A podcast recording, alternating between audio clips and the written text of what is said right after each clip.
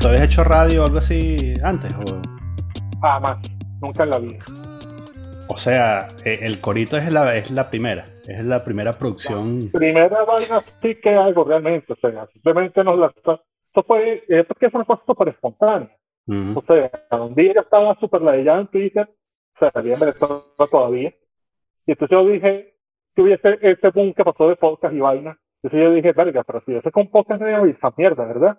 Y entonces, yo con gente como que, no vale, tienes que hacer un podcast a juro, tienes que hacer historia, y vaina, tienes que hacerlo. Un gente me escribió. Y de repente me escribe Dorian, que ya yo lo conocía, o sea, no personalmente, me habíamos caña varias veces, han guiado, o sea, me dice, bueno, deberíamos hacer esa vaina nosotros, porque, o sea, tú tienes conocimiento, nosotros siempre nos pasamos hablando de historia, ¿qué puede salir mal? Y además, nosotros tenemos el flow, hacemos la vaina bien. O sea, acabamos la vaina y punto. Entonces nos lanzamos un día, o sea, fueron varios días de reuniones, allá en, en Katia en ese entonces, y de repente un día dijimos, bueno, vamos a darle. ¿Qué fue eso? Así. Ah, un día que agarramos y, y nada, con, con unas galletas Renata y, y un, un, un fructujo adosado de, de parchita. Agarramos, pusimos allá a hablar libremente, pasamos como hora y media hablando mal de algunos peces de Bolívar. Y ese es el primer episodio.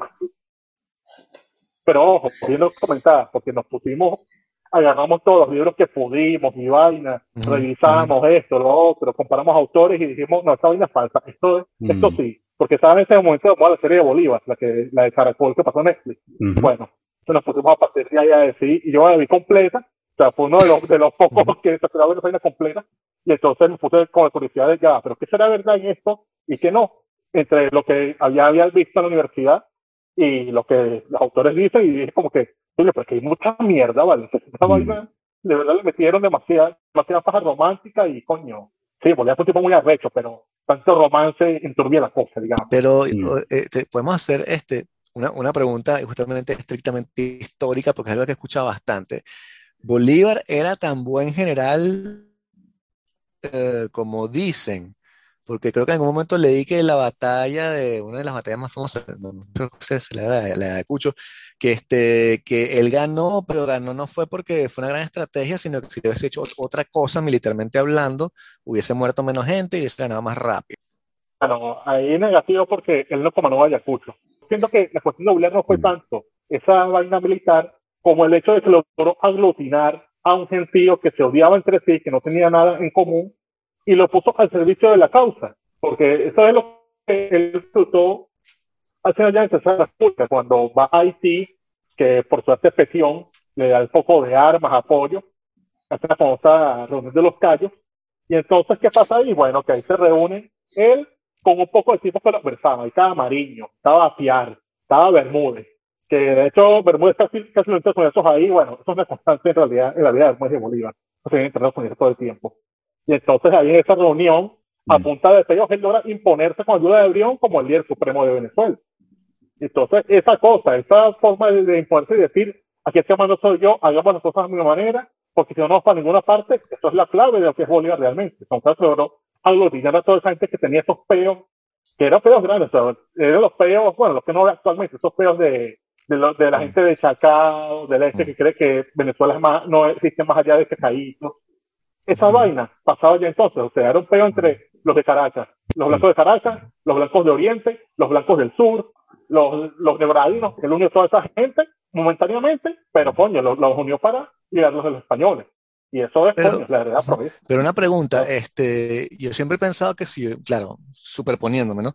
Si yo hubiese sido una persona oprimida en esa época, me hubiese parecido más atractivo irme con Boves, si es como el Boves del uruguayo de, Francisco Herrera Luque. O sea, como que yo no entiendo mucho también, también por qué la gente hubiese luchado del lado de Caracas, si, o sea, si fueras de pronto una persona este, que está de verdad sufriendo y tal. Vamos a ver también, porque precisamente Boves del uruguayo es una de las inspiraciones del programa.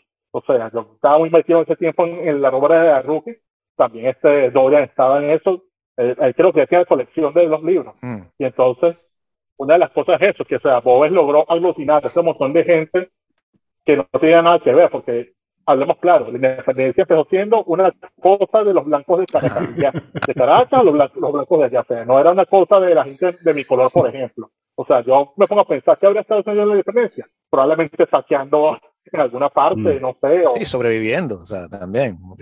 Una guerra civil. También, porque esa es otra cosa que no se ve. O sea, era una guerra civil. Claro. Y la gente estaba resolviendo, así no mil cosas. Eso es lo que re- relata mucho la en Quintero. Y coño, ¿qué hizo? Bueno, había un poco de gente que, que en el medio de esa guerra les dijo, vénganse conmigo que esta guerra no no es de ustedes, pero vamos a hacer la nuestra. Y entonces fue, y bueno, esa masa humana de fardos, negros, blancos de orilla, se Claro. unieron en torno a él, es después lo que hace Páez bien, que es que agarra a misma gente de Boves Mm, y la pone para el servicio de la República Exacto, sí. ahí el verdadero logro de paz. O sea, eso es una cosa también que se le atribuye también a Bolívar, que él fue aprendiendo en Haití de que él tiene que unir a esta gente a su causa. Eso lo decía Petión, que él no podía hacer una revolución solamente con la gente blanca. Bolívar entiende eso, entonces cuando llega a Venezuela, que hace su cuestión ahí en el oriente del país, en Guayana, él después se reúne con Páez, que ya tenía su combo y bueno, lo puso a. Mm. Ese es otro de sus grandes logros, sea, unificar también a las clases bajas, a los pobres, en torno a un proyecto, un proyecto blanco y liberal. Porque esa es otra cosa, los Bolívar es liberal. Esa paja que dicen los chavistas, de que no, que Bolívar es marxista, paja, sí. Pero no- Joda, cerro. No había marxismo Sí. en ese entonces.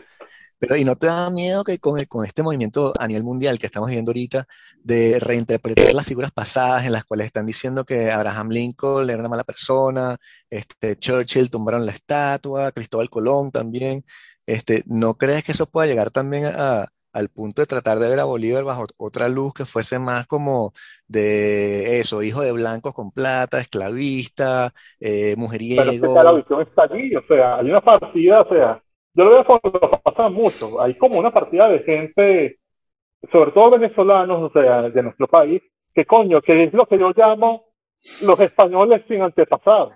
O sea, no vicios que creen que por culpa de Bolívar decían tienen pasaporte español. Coño, marico, no tienes pasaporte español porque probablemente eres como yo, que los últimos rastros de mi, los últimos rastros míos, lo más que llegan es a la Margarita. O sea, es una culpa de Bolívar que porque un día él decidió Mm. alzarse contra esa, esa vaina chimba que era el Imperio Español, porque es una verdad. La España del siglo XIX era una puta mierda. Ser español el siglo XIX era como ser venezolano hoy. Contra eso que la gente se o nadie quería ser español. Eso, eso parece que ahorita uno ve del pasaporte español y vaina. Bueno, eso que tuvo que pasar España para llegar a eso. No joda. La decadencia española, Trafalgar, el desastre de la invasión de Napoleón, las guerras carlistas, la pérdida de Cuba, Filipinas, la guerra civil, el horror de Franco. Mm.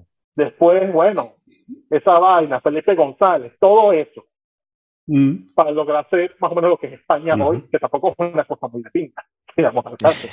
O sea, desde aquí, bueno, yo estoy, ven a España con otros ojos, y no son precisamente ojos lindos. Y esa interpretación es este tipo, o sea, mucha gente que se pone con que no, que Bolívar hizo estas cosas horribles y vainas. Sí, es verdad, sí las hizo. Lamentablemente, o sea, se habla mucho del caso, donde no sé si lo habrán conocido, la famosa masacre de Pasto, la Vía Negra que es cuando Bolívar mandó a masacrar a todo un pueblo de Colombia, que creo que es uno de los pocos pueblos de Colombia donde no hay estos casos de Bolívar por eso, porque el tipo entró en una Navidad, o sea, un 24 de diciembre, o sea, mandó para allá a Sucre y a su combo a que los tipos masacraran, o sea, que entraran echando tiros y mataron indiscriminadamente hombres, mujeres, niños, gente de la iglesia y de forma extrema, o sea, ratos hablan de que los tipos entraron incluso a la iglesia y cayeron generosos al cura contra la fila bautismal, le partieron el cráneo con la fila bautismal. Déjame de acordar de, esa, de, ese modo. ¿Y esto fue en represalia? ¿Por qué? ¿Cuál fue el caso? ¿Qué es lo que conlleva que, que suceda esto?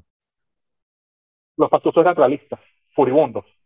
Era un pueblo que era pueblo muy mestizo, o sea, una mezcla entre indios y, y blancos, pero más que todo indígenas.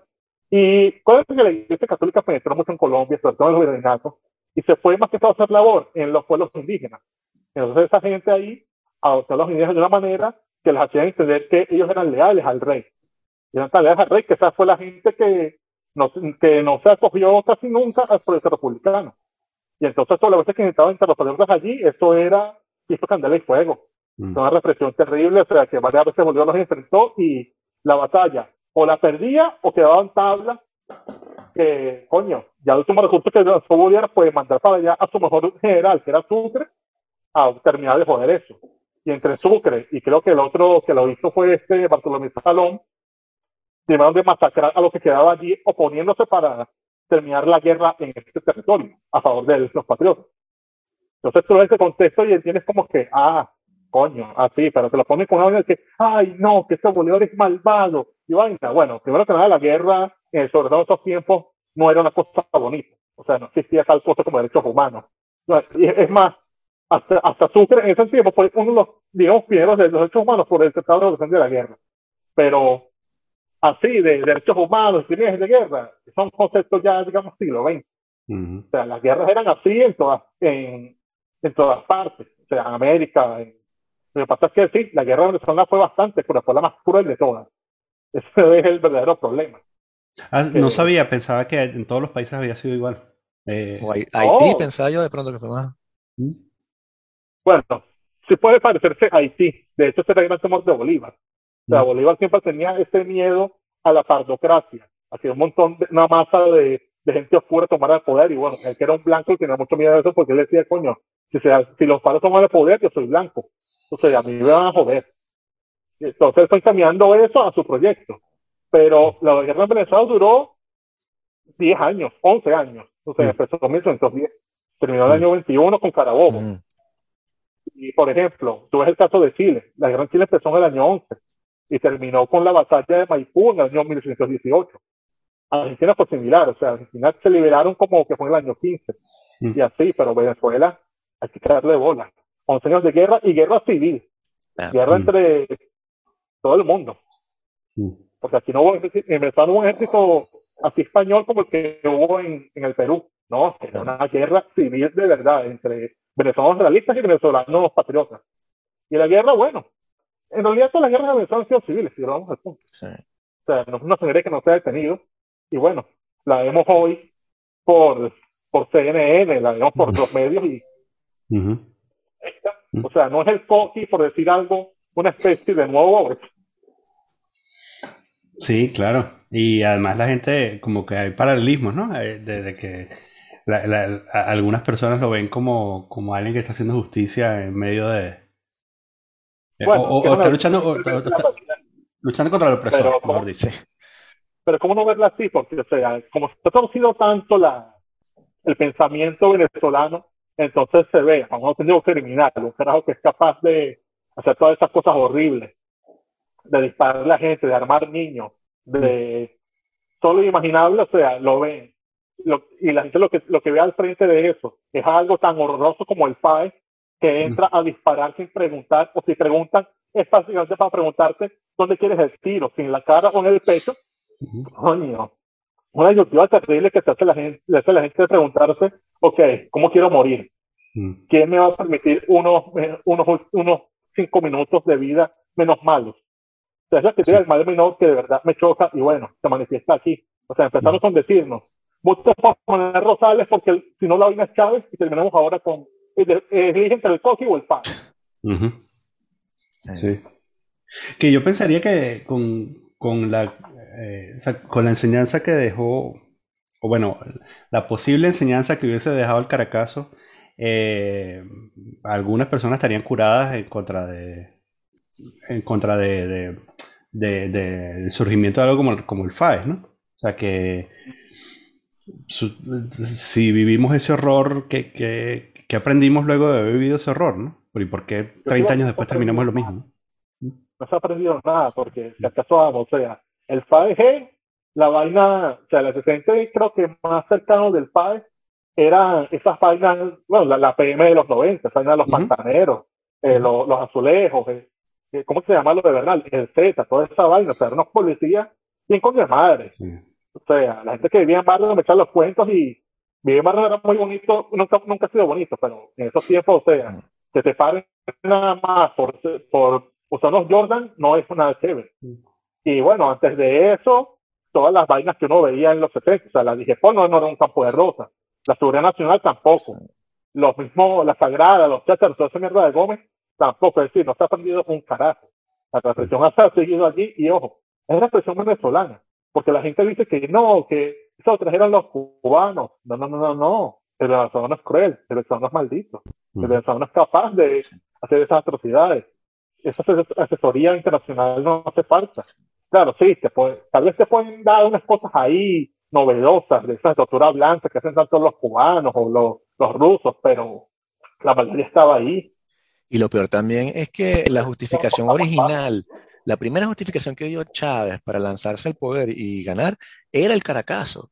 Si te acuerdas, él siempre dijo en su cuento y tal que fue en el 89 que vio el Caracazo y eso lo horrorizó y después hizo el juramento ese tonto alrededor de un árbol y este, después bueno, enterramiento tomó el gobierno, ¿no?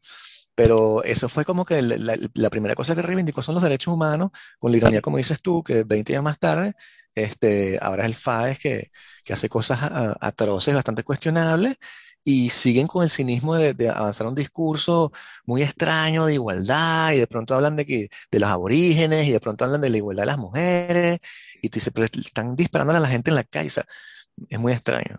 Muy, muy bueno, la manipulación del discurso, o eso se cae también esa cuestión de que no, porque nosotros queríamos hacer sobre eso. Hay que preguntarse es, ¿dónde estaban estos pocos militares que son el chavismo, que han sido el chavismo estos 20 años? ¿Dónde estaban el 27 de, noviembre, el 27 de febrero de ese año? Mira, eran militares, eran verdes, esos canajos estaban o matando o estaban planificando cómo matar. Entonces, ellos no se pueden callar paja, o sea, sí, sí, sí, muy chimbo. La gente estaba avanzando, pero coño. Bueno, yo en ese tiempo no, no había nacido, pero los ratos son los bichos deberían entrar a los barrios a chatiros. O sea, o sea, ustedes eran militares. O sea, ¿qué, estaban, ¿qué hicieron ustedes para impedir eso? Nada. Lo que ustedes hicieron fue esconderse ahí para después planificar cómo matar más gente. Porque eso es lo que después hicieron. O sea, planificar cómo matar más gente y surgieron en el 92 a hacer sus vainas. Toda esa sangría que fue que fueron sus, sus dos golpes. Sí. Y bueno, y todo lo demás. Porque si vamos al punto, ¿qué fue lo que pasó en, en, en La Guaira en el año 99, o sea, La Guaira. Coño, uno me recuerdo de infancia es precisamente la tragedia de Vargas. Por suerte, por la zona donde yo vivía no pasó así nada de ríos llevándose casas. Pero uno de mis recuerdos es asomarme a la ventana, ver que había gente saqueando una licorería y de repente ver cómo llegaba un tipo con un rifle, no sé si era Paco, si era un militar o qué, pero el tipo sacó ese rifle, apuntó a la gente y la gente le corriendo no, no vi nada más, no, no quise verlo, seguramente me de primero eso, pero después están las denuncias de lo que hizo la DICIPA allá en, Vargas, entonces desapariciones forzosas, ah. saqueos, y la cosa siguió. Y así con cada pequeño evento que hay en el chavismo, porque si nos ponemos a contarlo, casi que cada año, ni siquiera cada año, casi, casi que cada seis meses, es una cosa importante, lo que deja el sangre el chavismo. Mm. Sí, pero es también como señalas una especie de violencia endémica que también viene de antes y, se va como agravando, pero nunca fuimos una sociedad, o sea, incluso después de la, de, la firma de la independencia, no tenemos este, la guerra civil con Joaquín Crespo, y después tenemos a, Gómez y tenemos a Pérez Jiménez que son famosos y célebres torturadores. O sea, no sé, a mí, a mí lo, lo, lo, que me, me, da tristeza es que cuando yo crecí, que probablemente haya sido la misma época, época, en la tuya, tenías esta visión de que Venezuela había finalmente llegado a la democracia. A mí siempre me decían que Venezuela era un país del segundo mundo porque somos los que estamos a punto de llegar, ¿no? Ese era como el cuento. Y, este, y nunca se, se me ocurrió, claro, era un niño, ¿no? Pero que, que, que no, que simplemente ese fue un periodo de desgracia que vivimos, el cual, bueno, tratamos de montar un proyecto ahí que medio funcionó, pero la historia de Venezuela ha sido más una historia de proyectos que se derrumban y fracasos y que terminan en, en, sangre, este, que otra cosa, ¿no? En general es muy Latinoamérica eso, sí. porque lo vi también un documental, está en Netflix, no sé si ya lo vieron, que se llama 1994, que es sobre lo que fue ese año en, el, en México. O sea, habla del peo de lo que fue el cambio de gobierno, o sea, de cuando salía de cerca de salida, de que de paso estaban los, se, zapatistas. las elecciones? No, eso fue antes, sí. No, Elecciones y vainas, porque o sea, ahí se mete el peo de los zapatistas, se mete el peo de se mete el Estado Libre Comercio con los gringos, se mete el peo del, del asesinato de Colosio, todo eso. ¿Y qué dicen los mexicanos entonces? O sea, antes de lo que fueron los zapatistas surgiendo, ellos decían, con el Tratado de Libre Comercio, ya México iba a ser entrada del primer mundo. O sea, que ya con eso, ya ellos, o sea, ya se iba a acabar el narco, ya Félix Gallardo no, no sería, sería el tribunal como mexicano, que ya, o sea, que ya México por fin iba a hacer algo, que, que no, que íbamos a hacer algo. ¿Y qué pasó después? Bueno, los zapatistas fueron a recordarles que efectivamente México es un gran peo. Y así con Venezuela similar, o sea, darse cuenta de que no, que nosotros con el petróleo vamos a lograr un desarrollo que no ha logrado más nadie. Bueno, sí, está bien, pero tenemos con el petróleo. O sea, se pasó a construir organizaciones, todo lo que fue las represas y vainas, pero De repente se nacionaliza, el petróleo. ¿Y qué pasó ahí? Bueno, un gran despilfarro de recursos. Los del Pérez volviéndose loco. Todo el mundo en lo que sí. con la riqueza petrolera. Después todo el mundo deudado. Luis Herrera, Lucinchi, Blanca Ibáñez, Carlos Andrés volviendo. Hasta llegar, bueno, 89 y 92. Y después, chavismo. Pero también, eh, una cosa que yo, la, sensación que, yo tenía de Machamo era también como que, más o menos como decía Vicente, este, como que mierda, casi, casi, casi, casi estamos ahí. Y entonces de pronto llegaron estos carajos a probar las cosas que, que ya sabíamos que no iban a funcionar, ¿no? Entonces era, era como, marico, no, no, no, no, o sea, era mientras todo el mundo le estaba dando la espalda a lo que ellos consideraban innovador, los carajos dijeron, vamos a, vamos a hacer la zancadilla a este país y vamos a probar todas estas mierdas que no funcionaron durante los últimos 100 años. Bueno, eh, también es, un momento de, digamos, de ruptura. Una ruptura histórica que en nuestro caso significa, o sea, las rupturas por lo general son para bien, pero esta es nuestra ruptura para mal. O sea, nos tocó pasar de una democracia imperfecta totalmente a, digamos, mierda. No hay otra forma de escribirlo. O sea, lo que mm. fue la mierda. O sea, llegaron ese mm. poco de bichos que nunca habían sabido para nada. Ese poco de. Sí, lo que era el chavismo. O sea, tenemos un gran atajo de, de bandidos y de bichos que no servían para nada. Universidades, o sea, ese poco de bichos. O sea, Jordani, Navarro. Toda esa plaga que hablan de universidades como expertos en, en planificación, economía y vaina, y llegan a qué? A cagarla, a destruir todo, a decir, no, estas teorías que yo tengo que se van a aplicar, van a funcionar. No, más huevos, no van a funcionar. Estas vainas es para los libritos, o sea, una, tú no puedes aplicar teorías de ingeniería en las ciencias sociales, porque la vas a cagar. El, el humano es un ser, un ser social y, y, es, digamos, falible. Es decir, esas cosas de, de que si tú haces, por decir algo, Gregor Mendel, que si tú mezclas unos frijoles amarillos con unos frijoles verdes va a resultar unos frijoles verde y amarillo. Eso no aplica con la, con la gente. Pero estos coños sí se van a aplicar eso. Ah.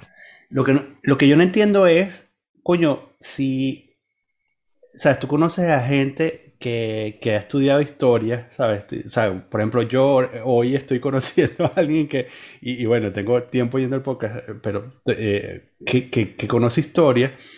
¿Cómo coño esa vaina no, sabes, no, no cascadeó, no percoló en, en el resto de la gente, uno asumiría que si la Universidad Central es tan buena formando a gente que sabe historia, este, coño, estos mamagüevos no deberían tener cabida en, cualquier gobierno por más rompedor que fuera, o por más mierdero que fuera. O sea, la educación venezolana ha sido un total fracaso. Coño, pero a ti te educaron, huevón. O sea, te educaron y saliste, saliste educadito. Mira, si te soy honesto, pero si te soy honesto, yo me salí del molde. O sea, yo no me quedé con lo que me daban en la, en la escuela. O sea, esas vainas, porque en realidad, o sea, ¿qué aprendí yo en el liceo? Bueno, mi profesora de historia de séptimo noveno grado era una mierda.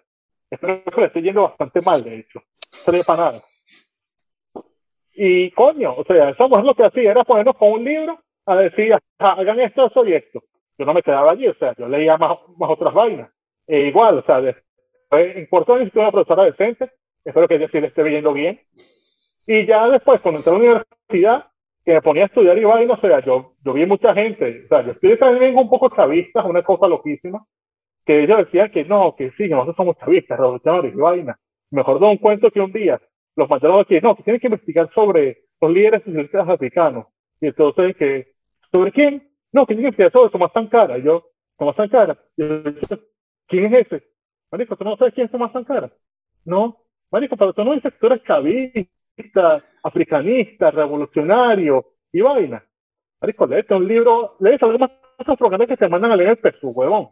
Y así, bueno, sabes que no sabían quién era, era Nasser, quién coño era, o sea, vez una vaina un poco más pero uno dice que no saben quién es Nasser, que no saben por qué coño San Hussein era algo, que no saben por qué Gaddafi llegó al poder. Y esos eran los que, los que después salieron de ahí y entraron en el sistema educativo chavista, aquí, y que la historia. Pero es, verdad. pero yo también siento que hasta cierto punto las universidades coadyuvaron a la llegada del primer Chávez. Después se le voltean. Este, pero al principio, este, en las universidades hay un discurso, al menos cuando yo crecí, yo estaba en la UCB y tal, y el discurso, la doxa te decía que había un experimento neoliberal que se había impuesto en Venezuela a través de la derecha norteamericana, lo cual es en parte cierto, y que había fracasado y que eso había conllevado la masacre del 92 y tal. Y había toda una idea de que este, esta derecha neoliberal era mala y había que ponerle algo, ¿no? Y una especie de izquierda, o la universidad, de, por lo menos la central, siempre fue como de izquierdas. Después dentro de la izquierda había muchas cosas diferentes, no, no eran todos chavistas al principio, pero la universidad y los intelectuales también ayudaron a que la opinión pública este, dijera como que, bueno, de pronto es una buena idea probar con este tipo, porque el, el primer Chávez era muy distinto también, no era para nada, era imprevisible, o sea, incomparable con lo que, con lo que hizo después, este, ya se estarán quejando mucha gente que nos está escuchando, pero es así, el, cuando tú ves la campaña política en el 98, era, yo, si tú la puedes volver a ver, el discurso es muy preciso, yo no soy comunista, yo voy a hacer nada más dos periodos y les prometo y tal, y era como, eh, no sé qué tal, y eso combinaba el discurso este que venía de los intelectuales y los docentes, que qué bueno lo de la derecha tal. O sea, que la gente le, le ponía eso. O sea, ¿qué ofrecía el Copé entonces? Alfarucero, chamo. Sí. ¿Qué coño? Al, al, el paro no levantaba nada. Se el favor. Vete para tu casa, viejo.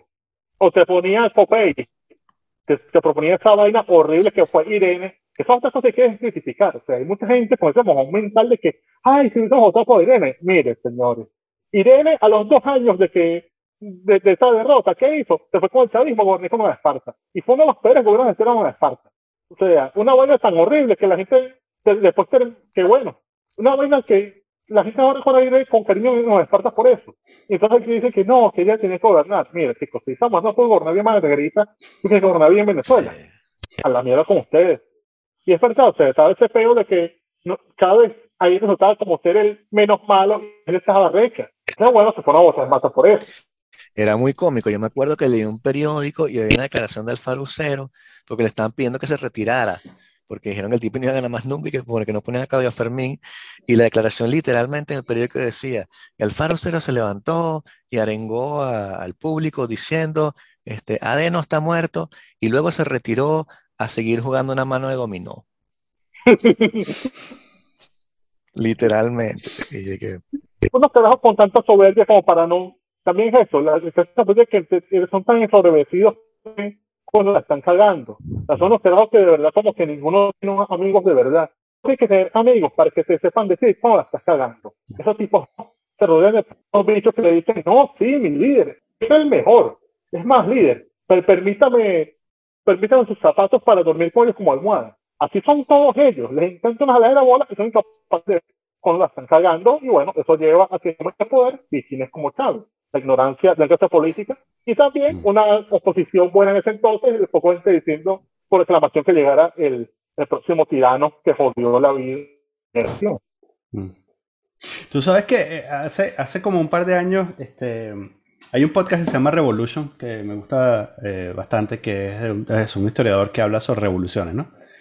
Y entonces eh, hizo una serie de 752 mil capítulos fuera de joda, son como 30 de la Revolución Francesa. y, claro, y, yo llegué, sí, claro. Y, yo honestamente llegué tarde a la Revolución, o sea, más allá de la, como cosas básicas de la Revolución Francesa, yo llegué tarde al conocimiento profundo de la Revolución Francesa. Em, marico, yo vi esa vaina y dije, verga, bueno, porque esto no es educación obligatoria en todos lados, porque hay un montón de ideas ahí que ya no tienen por qué intentarse otra vez, ¿no?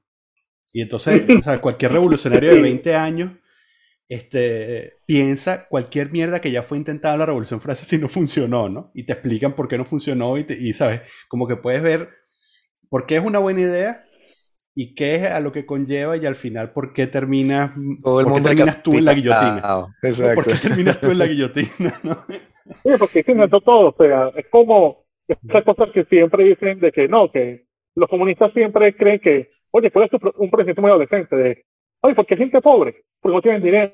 Bueno, la solución es imprimir más dinero. O sea, darle, dinero a la gente. O sea, ese, era el pensamiento y por eso, eso se intentó. También se intentó, por ejemplo, en Haití. O sea, en Haití es el gran, es para mí, más que Francia, el verdadero campo de, de experimento de las peores ideas posibles.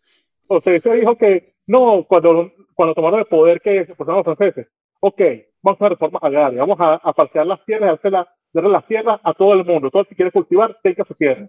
Le das ese poco de tierra, que es una tierra un poco, muy Mm. poco fértil, a una gente que no tiene conocimientos de agricultura. ¿Y qué pasa en Haití? Es un gran desastre ecológico, una vaina donde ya no hay árboles. Donde Puerto Príncipe es una ciudad horrible por esa razón. Sí. ¿En Berlín vives tú? No, chico, vivo en la ciudad de Leipzig, Leipzig. una ciudad bonita aquí. Leipzig, ok. Sí. Esto es el este de Alemania. Claro, Leipzig es la ciudad de Nietzsche, ¿no? Aquí el, el famoso más importante, bueno, uno de los famosos importantes de Leipzig es este Wagner, Wagner. el compositor. Mm. Ok.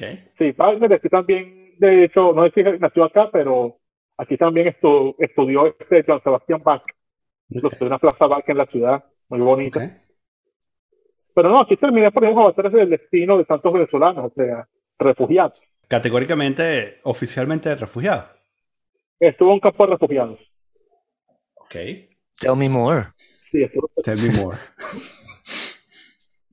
sí, tal cual, o sea, llega aquí por muchos problemas, por los muchos problemas de Venezuela, todas estas Ujú. cosas. Ok. Y nada, este era un proceso de, de asilo político. Igual yo tenía aquí fami- familia viviendo, o sea, tenía a mi hermano. De hecho, vivo con él. Y entonces, nada, entregué mi documentación, me mandaron a un campo de refugiados, expliqué mi caso, todas las razones por las que no podía volver a Venezuela. Y bueno, aquí estoy. ¿Y dónde están los campos refugiados en Alemania? Bueno, el campo de refugiados en toda, en toda Alemania, según entiendo. Mm. ¿Y a cuál fuiste tú? ¿Cuál fuiste tú? Tú estabas en Leipzig, te dejaron en Leipzig. Sí, me dejaron la ciudad de Leipzig, que hay varios, varios, varios campos, o sea, son varios campos allí. Mm. Yo, estuve, yo sí, yo pasé por varios de ellos, porque esta es una cuestión que se va modificando de acuerdo a ciertos criterios que nos vienen explicando, pero bueno, uno está allí y por lo general, bueno, la mayoría de los, de los refugiados aquí siempre está todavía la cuestión de, del problema sirio, o sea, mire, son árabes todavía refugiados la mayoría, Mm. pero también aquí está localizado, bueno, este es donde, donde mandan a casi todos los, los, los venezolanos que llegan refugiados, así pidan asilo, que si en Berlín o en Hesse, los terminan mandando para acá porque así los tienen como nucleares. Ah, Los mandan a todo el estado de Sajonia y bueno, después uno lo va repartiendo por todo, por todo el estado. ¿y cómo, cómo pediste asilo? ¿Tienes que llenar una planilla o algo? No, ¿Cuál no es el proceso? planilla, pero- No, o sea, uno pide asilo y efectivamente, o sea, el estado te registra, te llevan a la policía, hay vaina, uno a- ahí uno le toman las huellas y después hay una oficina, hay un ministerio para asuntos de, de migración y esa gente te, nada, te, te registra y te, te pone una cita para que te dejes tu casa, uno va a explicar todo, bueno, la, por eso es muy personal, pues, o sea, cada quien claro. tiene sus razones para estar y eh, uno explica todo eso, fue una cita bastante larga, bastante tediosa, digamos. Entonces después de un periodo que, bueno, varía, o sea, hay gente que le, le dan la respuesta en un mes, dos meses, te dan la respuesta y te dicen si estás aprobado o no. O sea, yo he visto gente que, que le niegan el asilo porque aquí se da mucho el caso de gente que viene hacia lo loco, digamos, y bueno, no los culpo, Mm. o sea, todos venimos, todos sabemos dónde venimos Ah, y no es un sitio bonito. Y entonces hay mucha gente que llega acá y simplemente no tiene razón, o sea, no sabe cómo hacerse entender a- al Estado alemán por qué razón debería quedarse aquí. Y bueno, de esa manera esa gente se termina, bueno, no, por lo menos no se les devuelve, pero sí se les da mecanismos para que Alemania o, o haga otro, otro tipo de proceso. Claro. Wow, qué duro, chamo. Entonces estuviste dos semanas antes de. No dos semanas, o sea, fueron como seis meses porque te paso, me tocó este periodo de la pandemia. Ah, Entonces, es una cosa que yo, yo decía, no, en cuatro meses estoy fuera, pero en lo que supuestamente me va a llegar la notificación para hacer el, la entrevista, ¡pum! Decretaron todo lo de la pandemia, que movilización reducida, que no se va a hacer nada hasta nuevo aviso y todo eso, y bueno, en el campo de Bueno, me imagino que eso, en esos campos este, hay de todo, ¿no? de todo, sí, en el sentido de nacionalidades, o sea, De, de- exacto. de- de- uno convivía con los muchos árabes en general, o sea, ahí no solamente eran sirios, o sea, sirios, Mm. libaneses, la gente del norte de África, o sea, de egipcios, tunecinos, marroquíes. También, bueno, una cosa de la que no se habla mucho. O sea, ahorita están las noticias de esto de los peos en, en Myanmar, pero esa gente Sí. de Myanmar ya tiene tiempo huyendo. sí. O sea, ese peo estaba ya. Sí. un buen porcentaje de la gente que convive conmigo en estos campos eran de Myanmar. O sea, Mm. gente que simplemente, yo le digo que ellos son como los venezolanos de Asia, porque son igualitos a nosotros en el sentido de que, o sea, unos carajos que están en ese país con una dictadura aliada a China, Mm. una dictadura que mata, que reprime, que persigue por cualquier razón. Entonces, estos panas son como cualquier venezolano, o sea, los carajos Mm. van primero, o sea, están en su país, trabajan algo y se van después que sí a Corea, a Singapur, siguen trabajando y después se vienen que sí para Alemania, para Estados Unidos, y así, o sea, Mm. como los panas de uno que se van a Perú y después terminan en Europa también. Ujú. O sea, igualito. O sea, yo lo vi, yo dije, pero, pero esto, y de paso los carajos como son, sí, o sea, físicamente son, como- son como un chino la mayoría, pero son así oscuros como de mi color. Entonces son, básicamente, sí, son como nosotros. De hecho, más, más de una vez me confundieron que no, que tú eres de dónde, de Myanmar. Y yo como que no, soy de Venezuela. O sea, si yo se veía uno decía, pero, pero este pana podría ser cualquier, cualquier pana de esos que vive en el edificio y, y tú le dices, mira, ahí va el chino. Pero no es chino, o sea, es un carajo que es moreno porque no los vacinado. Ahí son Bueno. los panas. ¿Con, con qué te confundían más us- usualmente? ¿Con gente de, de Myanmar? O, o es lo más No, común? lo o más que te- nunca le confunde es con, es con árabe. Bueno, claro. Pero, pero árabe en O sea, general, o sea, no... En general, o sea, el punto Ujú. que yo estoy que si uno para autobús o de tren o de, o de vaina, si es que es un árabe y, y me pide un cigarro, Ah, un cigarro, un yesquero, y yo, eh, y- y- o sea, me pide yo, ah, ah, y yo, eh, árabe, eh, nine. Entonces, ah, ok. Sí. Yo no sé cómo es tu experiencia, pero yo, yo lo que, una de las cosas que, que yo descubrí aquí, este, es que la, uno en América no, no se topa mucho con inmigrantes, ¿no? O sea, como con, se to- te topas con inmigrantes de la misma Latinoamérica, que es la misma gente, este, pero con inmigrantes de verdad de, de otros lugares completamente distintos, este, Desplazado, Es- es no, muy raro, muy ¿no? raro. es muy raro, ¿no? Y en cambio, No, o sea, eh, lo más que uno veía que si los chinos, que eran los tres de restaurantes de la ujú, O sea, ujú, que llegaron en, su, en sus cosas y bueno, están ahí. Pero así, por ejemplo, o sea, tengo un pan argentino que él me dijo que allá se estaba viendo mucho senegaleses. O sea, que no se sabe cómo llega, pero los senegaleses allá son los que venden medias en el mercado. mm. O sea, loca, o sea, un senegalés en Argentina. Sí, sí. Que eh, yo, por ejemplo, una de las cosas que, que a mí me ha pasado, pero es totalmente fortuito, es que me he dado cuenta de que lo, de que yo siento que me parezco burda a los marroquíes, en la forma de pensar y en la forma de, de entender un montón de cosas. Mi relación con el poder se parece mucho. ¿Has tenido alguna experiencia así de, de- de que tú te descubres que te pareces burda o que como venezolano te pareces burda a otra nacionalidad? Bueno, lo que te dicen de los de Myanmar, los De los de birmanos, o sea, esa gente son como nosotros. O sea, yo llegué a Ujú. estudiar con unos birmanos en, en un curso que hice alemán y, o sea, yo me sentaba al lado de ellos porque, bueno, era siento que quedaba libre. Pero de repente me di cuenta que los bichos eran, que eran un burda de jodedores, o sea, que va- vacilan, echan chistes. O sea, un humor como el nuestro, particularmente. Y los bichos, o sea, eran los que les dijeron, que coño, pano, puedes hacer un favor, ayúdame ahí, vaina. O sea, hubo uno que una Sí. vez me pidió que le hiciera un favor que acompañara a, a, a, a imprimir unas fotos, que tiene el teléfono y nada. Fue y lo ayudé, que no, que ayudo que tú un poco más del de, del alemán. Lo ayudé y vaina, eso que los otro día, coño, mano, mañana, como yo estoy en esto, mañana te voy a, te voy a traer desayuno. Y el que no cumplió, el otro día llegó y me trajo unas donas. Y coño, pano, gracias por eso. O sea, muy parecidos a nosotros. Y de hecho, es una gente que, que sí, que en, el campo de refugiados también pasaba mucho que había uno de estos que sentaba con otros a hablar, a hablar, a jugar ajedrez. Entonces, y otro nos decía que iba para el gimnasio. O sea, una gente Mm. con una camaradería bastante parecida a la nuestra. Se quedan a O sea, palo. culturalmente es nosotros. ¿Mm? Se quedan a palo. Mm, Bueno, yo en realidad no llegué así a, a tomar caña con ellos, pero porque en, el- en los campos de está prohibido eso. O sea, si uno Ok. quiere beber, afuera, fuera del campo. Estuviste Mm. seis meses sin beber. Pero de por Mm, no. Yo lo que hacía era que me salía del campo y me iba, como por suerte aquí en este país del país de la cerveza, aquí en todas partes venden cerveza. Entonces uno aprovechaba de hacer las compras diarias y nada. Te, te comprabas una, un, un litrón de cerveza y te ibas bebiendo por el camino. Un litrón, qué dos latas. Y así ibas regla. Y entonces después las las latas las devuelves, los potes, y con esto unos centavos más y con esto puedes como hacer refil. O sea, pides dos más. O sea, eso es decir, seis meses sin beber, ni de vaina, ni, Sí. ni en invierno. Joder, ¿Tú te imaginaste que ibas a terminar sea, alguna vez en tu vida, te, imaginaste que, ¿cuál es el plan? ¿Qué vas a hacer tú en tu vida? Sí, con muchas cosas, yo he tenido varias vidas. Okay. O sea, está el primer plan de la vida que era, o sea, después de universidad, que era decir, no, de aquí salgo, yo quiero hacer un rato en los liceos, reúno real y me meto un posgrado ahí en Historia de América. Bueno, eso fracasó, primero porque después de graduarme y dar clases, me di cuenta de que, verga, esta vaina de a mí no me gusta, es algo horrible, los niños no tienen para nada, verga, de paso tengo que subir todos los días de, de la Guaira para acá a las 4 de la mañana, cuando bajo tengo que tener una resma de exámenes de corregir, verga, marico, esta vaina es horrible. Tienes la toalla. Después el siguiente paso fue cuando me metí en el negocio de la aviación. O sea, como por ser bien en la Guaira, entonces trabajé en aeropuerto, y entonces en aeropuerto me gustó la profesión en la que estaba.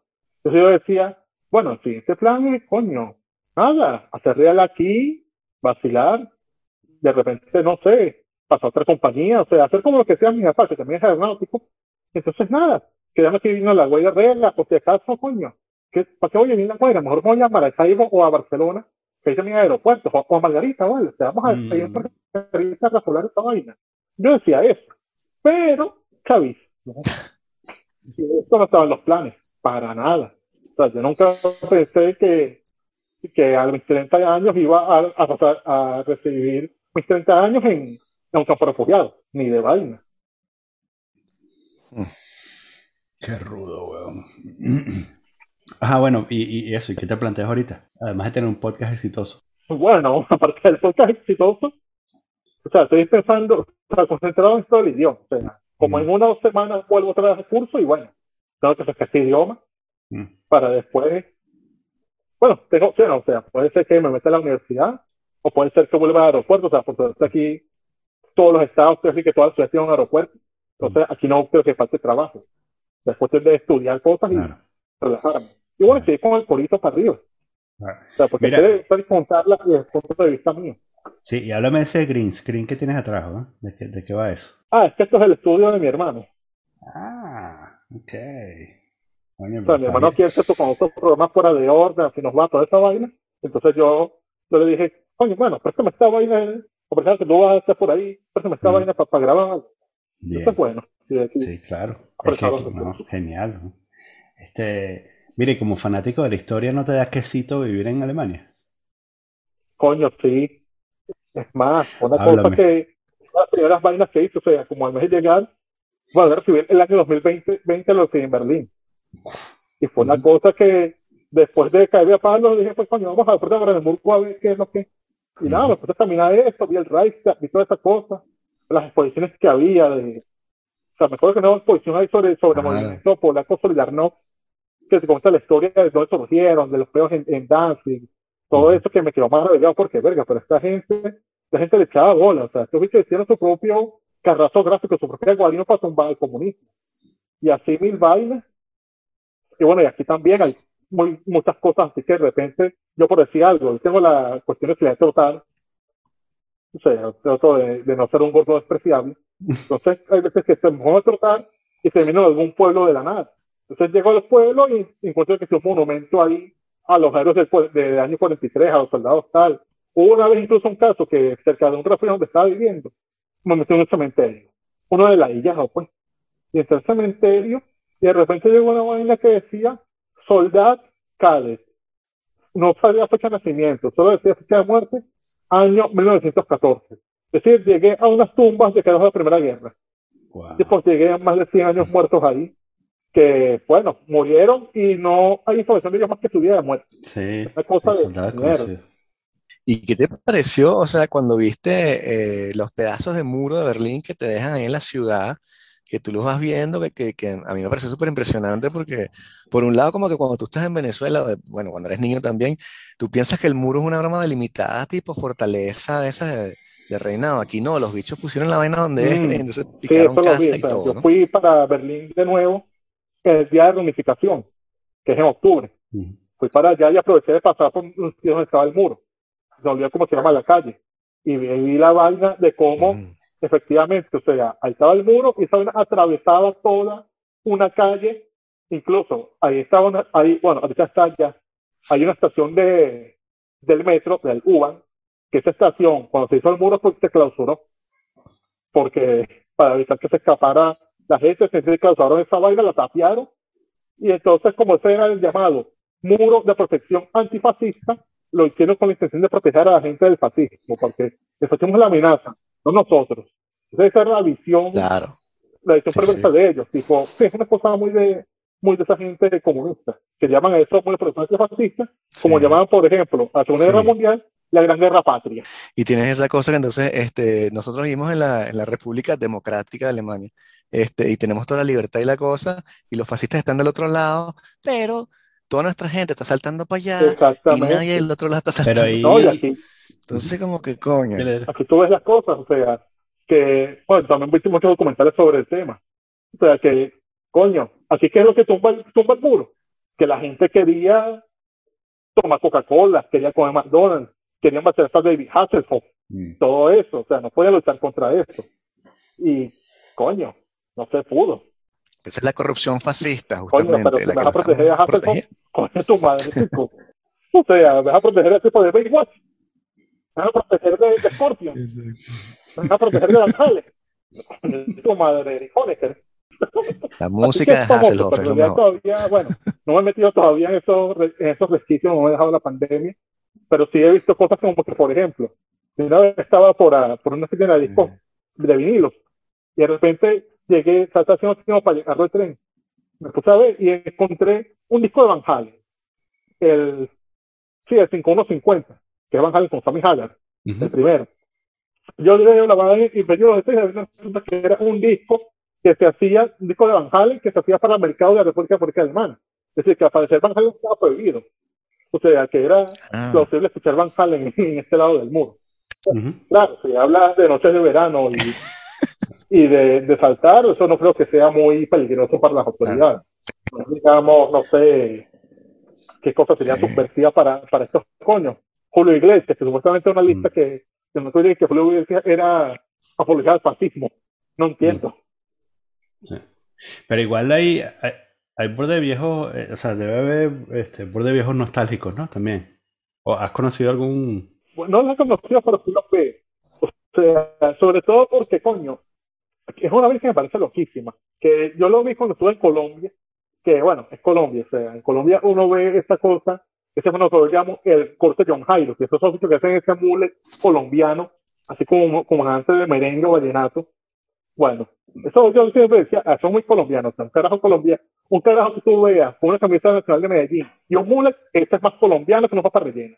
Mm. Pero aquí también se ve, o sea, hay gente como que nos dedica a los 80, ves viejos de 60 años usando amuletos que tú dices, verga, pero este señor es de verdad te quedó en los 80, o sea, para esa fue su época y ahí te quedó. ¿Es seguro de tener una chaqueta de la RDA o debe ser fan del Dinamo Dresden? Yo, yo, siempre quería, te lo he dicho como cuatro veces ya en este podcast, yo siempre quería vivir en Berlín, pero, pero es por el, bueno, por todo el país histórico, ¿no? Por toda la idea. Vivir en Berlín también, pero se me, seguro que las ganas poco a poco, porque es una ciudad muy bonita, no niego, quisiera pasar más de un fin de semana allí, yendo a museos y vainas. Pero cuando viendo aquí la visión que hay de Berlín, o sea, veo esas noticias, lo que me yo entiendo es que verga, es un caos, o sea, es una vaina que, que sí que cada fin de semana están protestando ahí por alguna vaina absurda distinta, o sea, que sí. No, la protesta por contra medidas del corona, que qué bola, que no se está permitiendo irnos de rumba. Ok, yo entiendo que quieres este rumba, también quiero hacerlo, quiero caerme a palo y, y ser arrastrado de la pelea en un festival de rock pero, mano, todavía está el feo del virus. no sé si protestas de eso después, bueno, la, tradicional que ocurre aquí, que son las protestas del primero de mayo. Lo primero de mayo es que se agarran los, dos grupos terribles que hay en este país, que son los comunistas antifas y los nazis, que todavía están sueltos. Porque los nazis agarran el primero de mayo porque como el 30 de abril no pueden celebrar que fue la muerte de Hitler, bueno, ellos el primero de mayo aprovechan ah, que los otros están teniendo para, para las comunidades entre sí. Y entonces Berlín siempre es campo de batalla de esa vaina, es una cosa como que verga. No necesito, no tantos caos, vale, o sea, mm. prefiero que, coño, está aquí que es una ciudad más pequeña, relajada, y que igual hay actividad, o sea, porque o sea, aquí hay universidad, hay toda cantidad de cosas, o sea, esa, mm. esa mentalidad, digamos, un poco venezolana, esa mentalidad de que hoy que viene la capital, yo siento que la he superado ya. Sí, bueno, es que mientras, exacto, porque mientras haya vainas que hacer y todo eso, estás tranquilo, ¿no? O sea, está... Y, y el... Eh, eh, se ve mucho ese pedo de... ¿Cómo es la vaina? Yo, yo tengo entendido que, que la simbología nazi está prohibida y todo eso, pero... Pero, o sea, sé que por supuesto está eh, la alianza para Alemania y todo eso, pero...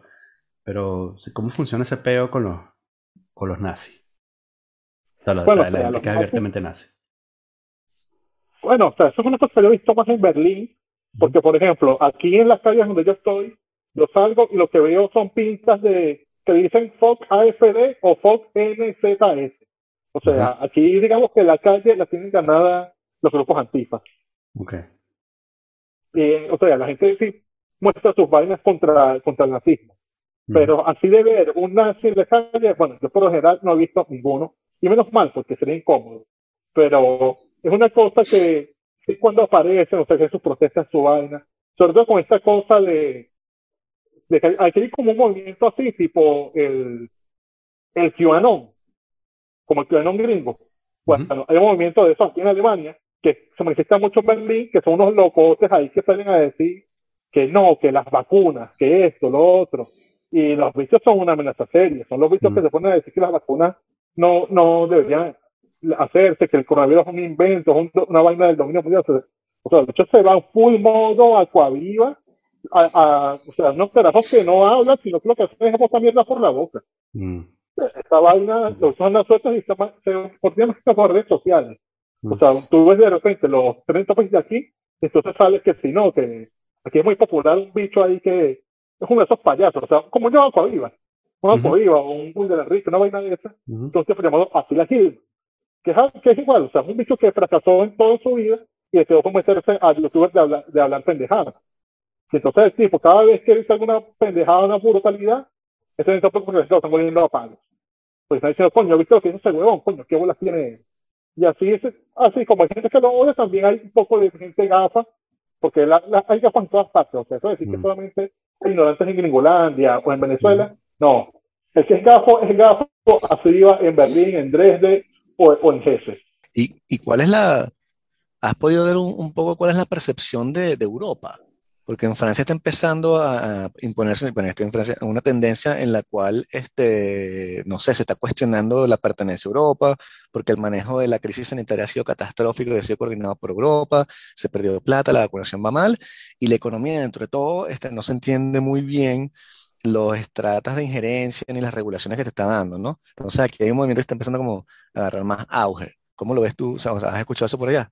Mira, aquí yo lo que veo es que hay muchas arrecheras contra la CDU, el partido gobernante, por ese peo, porque, o sea, aquí dicen que, coño, pero que aquí tenemos la vacunación a este ritmo tan lento, o sea, no se supone que tenemos un sistema de salud, de hecho, entonces de paso salen escándalos como que algunos tipos de la administración Merkel cuadraron con amigos para repartirse el monopolio de la, de la, de la venta de las mascarillas.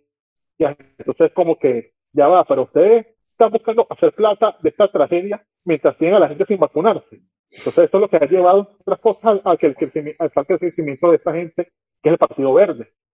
O sea, porque de mm. facto, los verdes escogieron un buen momento para presentar su candidata. Porque mientras la CDU estaba en el feo de elegir a quién, o sea, una cosa que, es tengo recta por aquí, no, no la tengo.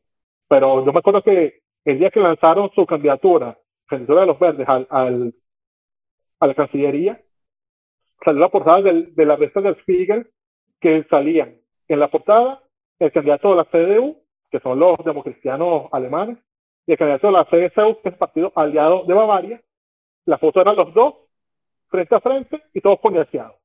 Y me acuerdo que la portada decía de, del Brutal Krieg, o sea, la guerra de los hermanos. O sea, que los están era cayendo palos entre sí, que tenían ese, ese peón nacional. Y mientras tanto, ellos entran con eso, sale esta candidata joven a, a su propuesta. Entonces, eso lanzó a, los verdes que están puntando las encuestas a lo loco. Mientras eso se entrando con eso para que después se tiene a hacer la CDU. Un candidato que tampoco es muy popular, pero ya no estaba hecho. O sea, no, no tuvieron timing como para resolver. Y bueno, aquí lo peor ahorita es esto ver, ver quién gobierna para la próxima, que la buena va a estar entre la CDU o los, sí, estos carajos, los verdes, porque lo que es la socialdemocracia, palo abajo. mm. la izquierda, el link, nunca van a gobernar. El link. Y mm. AFD sigue siendo una vaina marginal, o sea, eso es donde, bueno, yo vivo en el estado que tiene uno de los récords terribles de ser el que más votos le da AFD, que es el estado de Sajonia. Pero sigue siendo una cosa que esos carajos no van a lograr este gobierno si no se moderan. O sea, ellos no, ellos no, o sea, en este país está jodido hacer como lo que hizo Marine Le Pen, que hizo esa ultraderecha fachosa de ella, digamos, amigable a los ojos de la gente francesa. Yo creo que esos carajos les falta mucho para lograr eso. Ah, sí, o sea, no, no es tan digerible. O sea, tú piensas no, que no. Mm. No lo veo digerible, o sea, porque los carajos que hablan, bueno, también una de las cosas que es chimbo, para parecerles algo de voto, es atizar el odio anti-islámico, anti-inmigrante.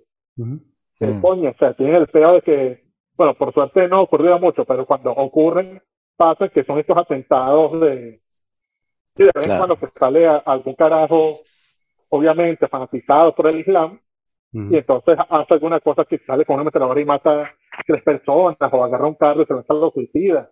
Entonces ahí nos impulsa mucho, y sobre todo los tipos han agarrado el AFD, ese mensaje contra los inmigrantes, y también esta cosa de que eh, se agarraron sobre todo el voto de la gente que se queda con el sistema, que es precisamente casi toda la de la media luna, que es eso que era la, la RDA, la DDR.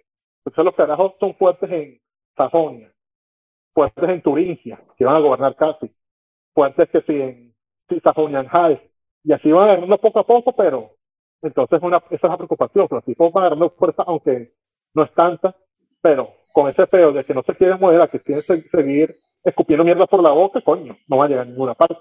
Mm. Aquí, dice, aquí está en el chat, dice este Rubén, que es un pana que vive en, Erfurt. Este, ah, Turingia. Sí, que lo, tuvimos aquí invitado hace, unas semanas. Dice que la próxima canciller va a ser verde. Este. ¿Cómo que sí?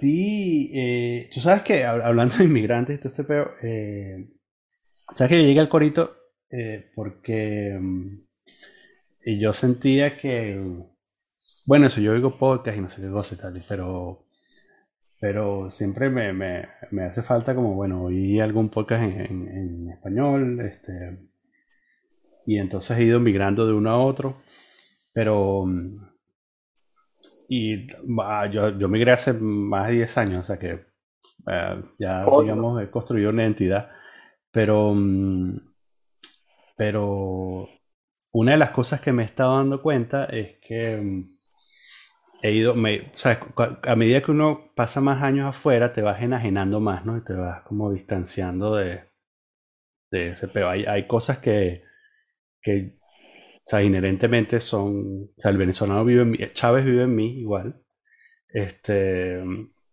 pero, pero bueno, me voy separando, ¿no? Y entonces una de las cosas que, que yo he extrañado mucho es, bueno, conectarme con, con la identidad, ¿no? Entonces algo algunos podcasts venezolanos, este, pero, pero estaba buscando algo de sustancia. Y entonces me pregunté un día eso si había podcast de historia, ¿no? Y entonces em, caí en el de el de Arraiz Luca, que tiene esta cosa de venezolanos que está bastante bien. Este, o sea, como bastante formal. Pero claro, es un programa de radio, ¿no? O sea, es como, es como una cosa bastante. Yo lo he veces, es muy académico y de verdad, bueno, arregló casi de verdad un tipazo. y, y, sí, es una vaina. O sea, yo también, no sé si comenté, que yo escucho los podcasts para pisar a niños, que también es lo que yo trato de hacer con el político, que es podcasts para que tú aprendas mientras piques a niños. me encanta mm. cocinar, entonces yo, bueno, mientras estoy que si cocinando unas lentejas, picando que si los, los perizos, saltitas y vainas, chuletas, me pongo a escuchar todos, o sea, fútbol, vainas, y así. y, sí, esa es, digamos, mi, también mi forma de escape, ciertas cosas y también de acordarme de otras. y, y sí, también esa es una idea que tiene el COVID, porque coño, yo decía que, ya, pero yo hice un podcast para que, o sea, ese formato de los tres hombres hablando de un tema, pues está agotado, o sea, sí, después nada pegó, pero ellos pegaron por sus propias personalidades. O sea, ellos pegaron porque ellos ya, cada uno de ellos hacía algo de ese podcast. Yo, en cambio, soy un, carajo cualquiera, de La Guaira, trabajaba en, el campo aeronáutico, que, ¿por qué yo voy a tener que dar mi opinión sobre las más sexuales de Marte? O sea, ¿quién soy yo para dar esta opinión? No, pues voy a hablar de lo que más o menos sé, o sea, no muy histórica, pero de un punto de vista menos académico, porque yo no soy tan académico por las razones, sino de un punto de vista más de la calle. Entonces, digamos, cuando digamos esta vaina como si estuviéramos a la podería, o sea, como nosotros siempre hacíamos. Porque la conversación se hace cuando no más que todo sobre eso, nos ponemos a hablar de, oye, pero eso, eso digamos, es de marico, ¿verdad? Entonces así arrancaba todo. Entonces, a partir de ahí esa cuestión, o sea, de decir, coño, comparemos esto con la actualidad. O sea, veamos que, coño, ese carajo paga básicamente lo que tiene que me lo mandan motorizado. O sea, le agarramos a las fiestas del barrio, los uniformó y les dijo, marico, dejen de robar. Vamos a caer a tiros a esta gente que está jodiéndonos con las matratas y hagamos la vaina bien. Y así cada escenario, o sea, parece, porque la historia de son las físicas, o sea, se va a explicar fácilmente desde el presente.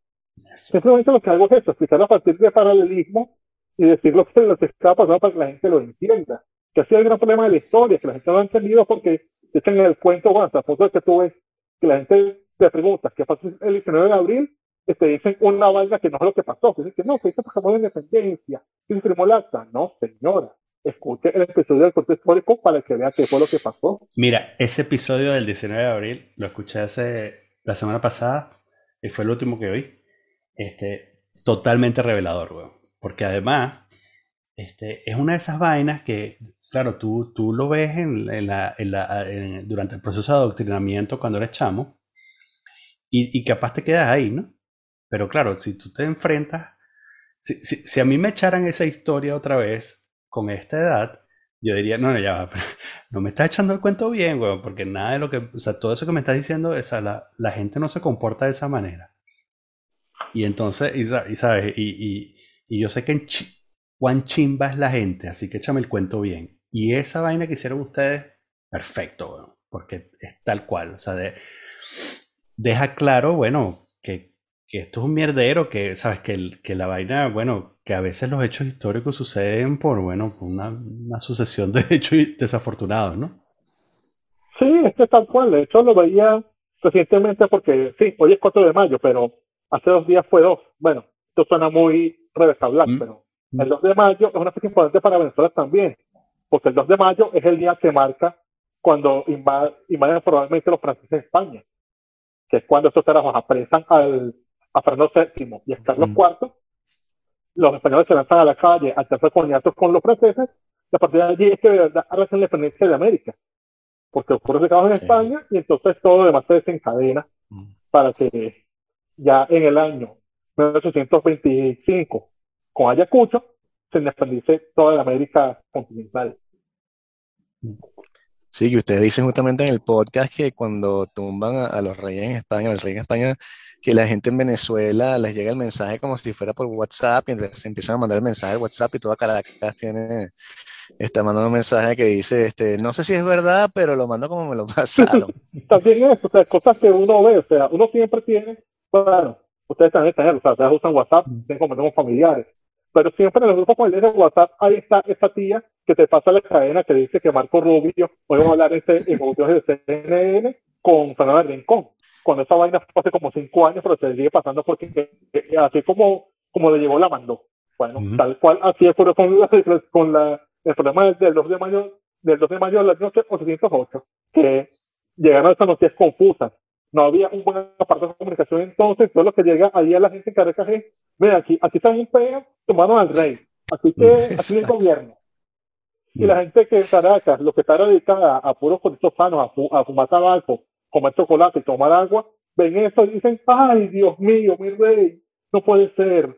Y entonces, bueno, solamente ven en general. También ustedes al incorporar este jerga relativamente actual, como que, eh, bueno, dejan dejan también, o sea, como que fijan el, el, el, el año o la época en la que fue grabado el, episodio. Por supuesto hacen una cosa, acercan la audiencia y todo eso.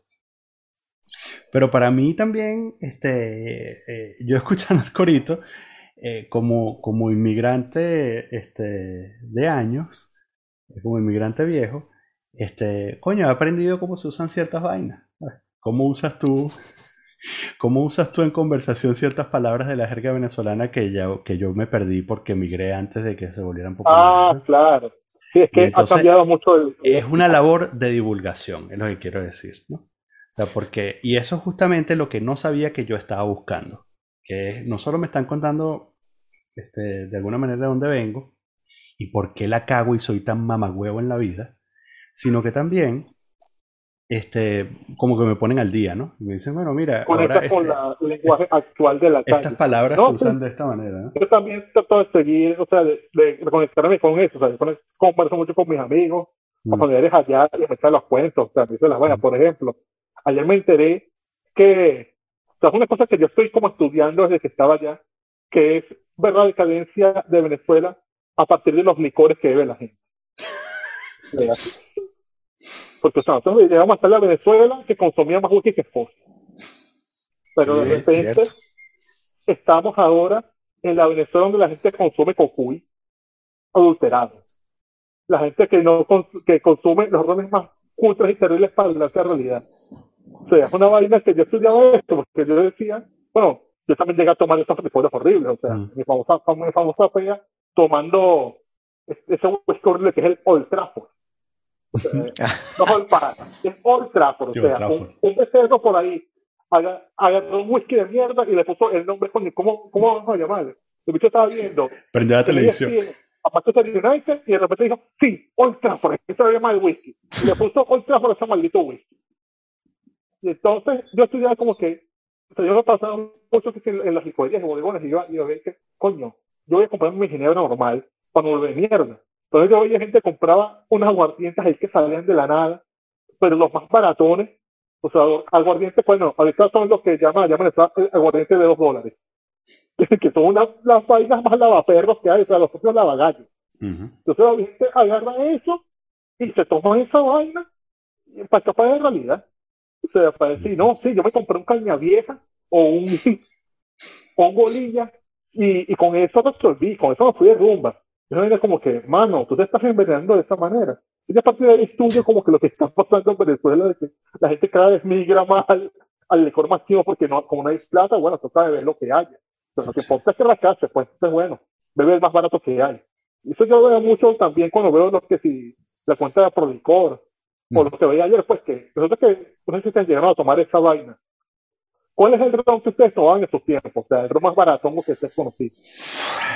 El ron más barato era ventarrón, ronquito. Ventarrón, sí. Ventarrón, ventarrón, yo creo. Un, un ron de esos de, digamos, de ron de clásico universitario. O sea, unos carajos que hacen una balsa para comprarte un ron y, tomarse la salida en la plaza universidad. El ron cinco estrellas. Nosotros era, era pampero que tomábamos. ¿Qué? ¿Cuál? El ron cinco estrellas. Cinco estrellas, ajá, sí. Bueno, entonces se destacaron como una copia pirata que esto de fotos es como que o sea, es la misma etiqueta, pero con un nombre así todo tipo, tipo le pusieron cuatro estrellas. cuatro estrellas o, o ron estelar, una vaina así o como mierda. Y entonces eso es lo que era como la, o sea, la copia del de original. O sea, es como, sí, también en Venezuela pasó en la época más dura, en 2016, que coño, que se desaparecieron las cosas, o sea, hay esa escasez horrible de productos. Y entonces, por decir, tú ibas a comprar una afeitadora y entonces, coño, construir una gilet buena. Dame dos gilets de esas. Cuando te vas a afeitar y después descubres, coño, pero ¿por qué esta vaina no afeita bien si es una gilet? Y cuando miras bien, también es en realidad gilete. O sea, la copia más copia de la copia de la copia. Así está pasando con el pueblo en Venezuela. bueno, pero, que, eso es un, que, que, es una vaina que no, que, que a mí me parece que es completamente normal en un país como el que se convirtió Venezuela, pero que por alguna o sea, por esas distorsiones de, de, la, de la, economía petrolera, eh, no, que es muy latinoamericana, pero que nosotros no lo vivimos porque teníamos esta cosa rara este, del, del petróleo, ¿no?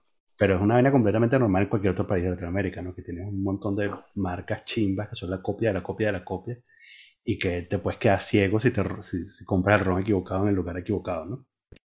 Sí, o no, también yo llegué a ver una que no, que están vendiendo ahí en Calvario un ron artesanal. Y yo como que, marico, tú te vas a meter a La Paz, que no es un barrio bonito, a las 12 de la noche, para comprar un ron que no sabes si de verdad es un ron, solamente para hacer que dos dólares. No me jodas, vale. Y hay gente que toma esa vaina, o bueno, los montón de feos que ya por el cocuy adulterado. Que es que, coño, hay gente que se iba allá para Kibos, para Falcón y vaina, y compraban cocuy. a granel, un poco botellas de cocuy. Pero ellos decían, coño, pero si yo vendo esta botella de cocuy así, no voy a hacer que quede mucho real. ¿Y qué hacían? Bueno, agarraban botellas de cocuy y las diluían y las rendían con uria. Es decir, con una vaina que se usa para hacer cocaína. Y le vendían esa vaina a la gente y la gente tomaba esa vaina, cocuy mezclado con uria y tenían el cuidado intensivo. En un país donde los hospitales son una mierda. Mm. Y después la muerte. Y así mil vainas más con las guarapitas y todo eso. También una vaina que se llama y que no, que vamos a tomar kriptonita, toma kriptonita tipo. No, esto es un licor casi de color verde como Hulk. Bueno, tú tomas eso y esto te pone a ver, ah, ok, no, no, ve tú solo, mano. Déjame a mí tranquilo to- tomándome eh, mi, mi fructus con mi fructus con, con ron. Déjalo así, manao. Chamo, este, ¿por qué, por qué hay que saber historia? Coño, para no cagarla. Para no cometer los, los mismos errores que cometieron nuestras generaciones anteriores. O sea, para que no votes por un Chávez. O peor, para que cuando emigres, o sea, porque te va a tocar, y coño, o sea, estás emigrado de tu país en el año 2014. Has visto lo que ha hecho el chavismo. Es el año, pongamos que el futuro, 2031. Y de repente estás en España y ves que se va a Pablo Iglesias y vas a votar por él. El coño tu madre, ¿qué has aprendido tú? O sea, no te has dado cuenta de, dónde- de dónde vienes. No te has dado, Sí. o sea, ¿qué énfasis tienes en destruir tu nuevo hogar? O sea, tú quieres de verdad que tus hijos padezcan lo mismo que padeciste tú. Es importante el elector, o sea, saber Sí. qué pasó para evitar torcer el futuro. En ese caso específico, ¿cómo, cu- ¿cómo crees tú que uno puede evitar volverse un fascista recalcitrante? Un reaccionario de los peores. Con, con sentido común. ¿Mm? O sea, entendiendo cosas como que las dictaduras no son buenas. O sea, sí, nosotros venimos de una dictadura comunista terrible, pero ojo, o sea, ponte los zapatos del otro también. O sea, piensa, por ejemplo, en los chilenos que tuvieron que huir de sus países en el año 73. O sea, ellos no ven bien a una cosa como Pinochet como esas razones. O sea, esos carajos vieron lo que era el país antes que el país existiera. Ellos vieron vieron cosas como la tortura antes de que existiera el SEBIN. Ya. O Yo, yo he conocido hijos de esa gente y son bien inmamables. Rogarle un lepe. Y Sí, entonces, yo también o sea, he visto estoy constantemente luchando con la, con la tentación de pasarme al lado oscuro y ¿sabes? terminar votando por terminar saliendo con, con una esvástica No, yo, yo pienso de la siguiente manera, o sea, como que yo simplemente yo no debato con esa gente, o sea, yo voy a perder mi tiempo debatiendo con gente que es totalmente indebatible. O sea, yo simplemente me burlo. O sea, voy a citar aquí a este filósofo que me gusta citar mucho, que es el gran Arpey Ángulo Rivas, alias Prieto Gang. Él Sí. dice en una asociación con guerrilla seca, a muchos diablos yo no los entiendo, por eso es que los ofendo. Y coño, yo siempre lo que hago es, coño, mira este chavista el huevón, vale, lo insulto y ya, porque, o sea, para el tiempo se de conversarle y si no va a cambiar, que simplemente lo que tiene es un mojón en la cabeza y que cree que de verdad, imprimiendo dinero va a salvar, salvar a los pobres. No, que se dé su coñazo. Esos son los que después tú ves que se quejan en Twitter como esto, como lubrio, y, y están diciendo vainas como que, ay, se murió mi abuela en el hospital, qué bola. Bueno, ¿quién te manda a votar por Chávez? ¿Tú qué hiciste? Pero, pero ¿tú crees que el aprendizaje, este, con lo que nos pasó a nosotros en Venezuela, es que la izquierda no sirve bajo ningún tipo de iteración y que jamás la deberemos votar? ¿O que hay izquierdas que son deleznables, como la de Pablo Iglesias, y otras izquierdas que no se me ocurre ninguna ahorita, pero este que, o, bueno, o ideas de izquierda, digamos, que me parece lo más fácil, que sí son completa- completamente legítimas, como el matrimonio homosexual, la legalización de las drogas o cosas así, en los cuales tú puedes decir, este, sí, soy de izquierda allí, sin, por lo tanto, ser chavista. Sí, o sea, hay cosas, pues, o sea, eso se ve, se ve muchas cosas, o sea, llegamos al punto, que es el Partido Verde aquí, la gente de izquierda, o sea, no me lo van a negar. Sí, esa gente sí son verdes, pero son un poco rojos, pana. Se, está aprovechando precisamente de que el Partido Socialista de, de Alemania está en unas horas bajísimas, como todos los socialdemócratas de, sí, casi todo esto es de democracia europea y bueno, especialmente devuelto por eso. O, o bueno, estas cosas que uno ve de cierto discurso de los laboristas ingleses, que no, no la actual, por, por ejemplo, porque los laboristas ingleses tienen el peor de que todavía arrastran el lastre ese de, ¿cómo se llama el viejo huevón ese, vale? Tony Blair. No, no, no, el, el candidato que, que perdió con este Johnson, ¿vale? Que era un viejo más huevísimo. Ah, el, el, este, Alistair. No. Eh, el carajo, Labor, UK. Ese viejo Sí, estúpido. ese especialista es. Bueno, o sea, hay ideas por ahí que no puede agarrar, sí, o sea, la sexual yo veo, por ejemplo, como el peor de que una vaina que yo veía mucho en ciertos días, por ejemplo, mi papá, que mi papá muchos vecinos, pues, o sea, que tiene ciertas, ciertas concepciones un poco igualitarias. Por ejemplo, un pana una vez estaba sentado en el pasillo y ellos que pasaban dos maricos que iban para casa, los, los troqué ahí. Entonces, carajo, y dice, coño, mira, ahí van dos maricos. Le responde uno de los panas, bueno, hay falta que vaya tu mamá para que sean dos maricos y una puta. Ahí se curva homofobia. Aportan insultos. Qué bello. Y coño, clases de ideas, o sea, de coño, ya es que esa gente resuelva sus peos, o sea, ¿en qué, en qué te daña a ti que, que dos gays se casen? En nada. O sea, que vas a, vas a jugarte en Dios y la Biblia. Tú, tú que te la pasas co- cogiéndote putas sin condón. No me jodas, marico. Andate en, en otro Dios. O, sí, esas ideas, el aborto, las vainas ecológicas también, o sea, yo lo veo así, o sea, estar aquí en Europa me puesto un poco más ecologista porque aquí toda la vaina está muerta en plástico. Entonces, es una vaina que yo voy a comprar unas fresas en las dan en una caja de plástico que muestra en plástico. Coño, ¿para qué tanto plástico, mano? Deja de darme todo plástico. O sea, yo siento que un día me voy a despertar y voy a estar muerto en plástico. Yo digo, coño, ¿para qué tanto plástico? Menos plástico, ponme más vainas, no sé, en cartón piedra, en vainas, en más materiales. O bueno, también uno lo ve en la cuestión de energía. O sea, yo aquí Mm. desde que estoy aquí yo me he enfermado menos. De, o sea, siempre he tenido problemas de, de alergias y vainas. Y que yo de la contaminación que vivía en, en Venezuela. O sea, ese humo de los carros, o sea, yo aquí no veo esa vaina. Y yo como que, ah, coño, pero ¿qué regular más esto? Esas ideas sí se pueden agarrar. Lo que sí no puedes agarrar es, bueno, esa vaina en la elaboración a un líder, de querer, por ejemplo, pegarte a cualquier tipo que por decir, no, que la izquierda es una mierda, ya tú te vas a ir con él. O sea, se ve mucho ahorita, por ejemplo.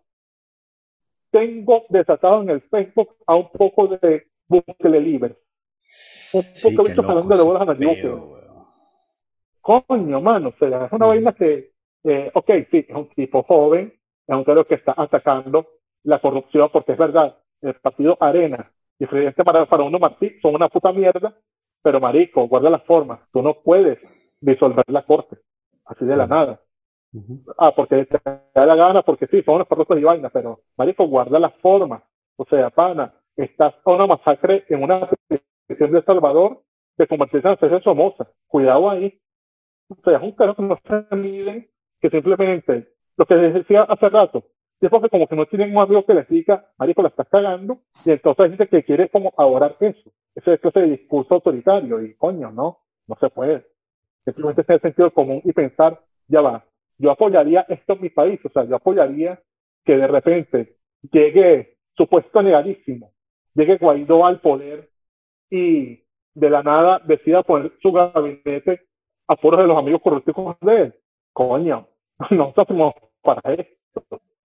Yo, Con un gentío que con sí. cada cosa, hay que ponerse en los zapatos. Ujú. Hay un gentío que sí, que, ¿sabes? Como, Es el problema de la historia de Venezuela, justamente, que hay un gentío que sí, de bola. Que siempre estamos como que, bueno, pero ya veremos después. Sí, pues, ¿qué coño? Ese es el feo de la provisionalidad. Siempre te dice que no, eso es mientras tanto, mientras tanto. Sí. Mientras tanto es que, por, por ejemplo, una cosa como un elevado todavía sigue siendo una referencia medio fácil, pues elevado a los ruices. O sea, los elevados son unas cosas que se crean para hacer una solución provisional mientras tanto. Pero en Venezuela son unas que tienen ahí 30 años plantados. En los ruices, en La Guaira, en Pariata, en todas partes. Y así como una pequeña cosa de infraestructura, es como sería todo el país con hasta la política que dijo, no, eso va a ser mientras tanto. No, mm. chico, eso de Chávez, eso va a durar poco ahí. O bueno, pues, famoso mientras tanto de, de Capriles. No, ese Maduro es mientras tanto.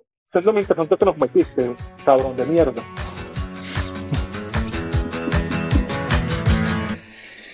Este es un excelente final. Sí.